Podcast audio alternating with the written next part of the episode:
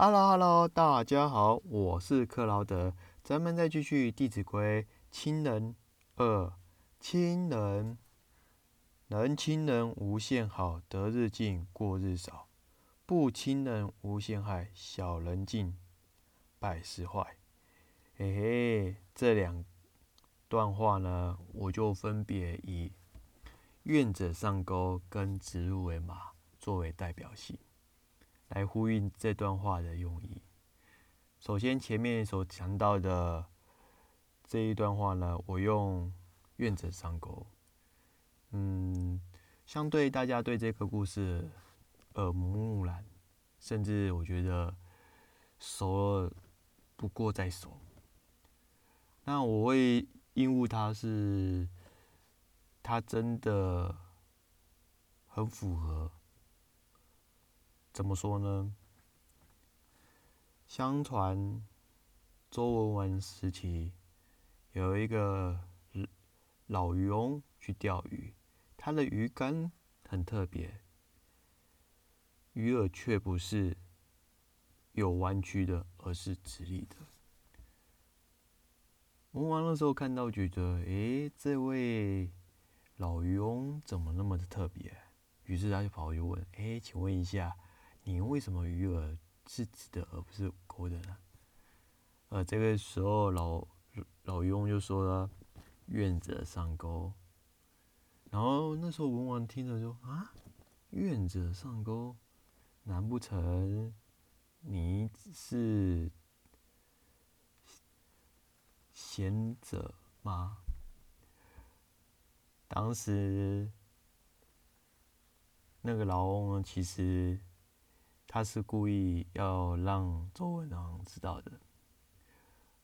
你也知道，这个典故就是要告诉我们说，一个国君他渴望有一个贤臣，而贤臣他所呈现出的表现其实是不同的，只不过说这个国君有没有慧眼识英雄？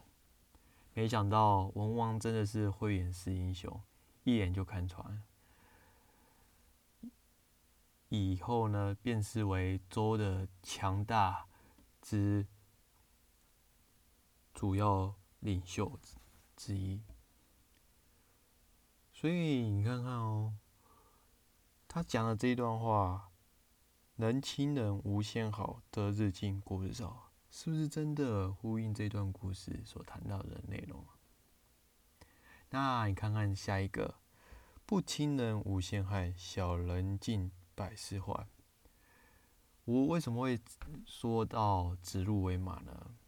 这个故事大家也是熟悉到不能再熟悉了。只不过说用指鹿为马，真的是要告诉我们说，你看看用错人，就会有很多。灾祸纷纷而来。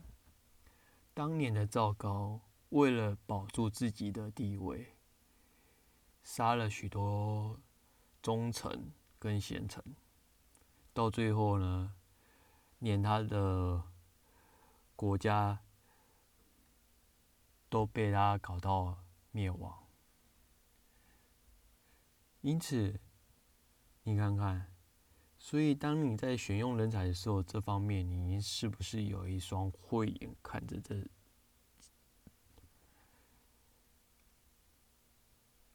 鼓励大家也要用这样的远见去去看待每一个人，是不是有这样子的能力？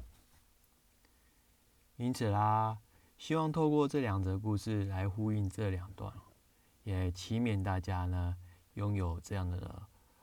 能力，好了，我的故事就分享到这里。我是克劳德，咱们下次见，See you，bye。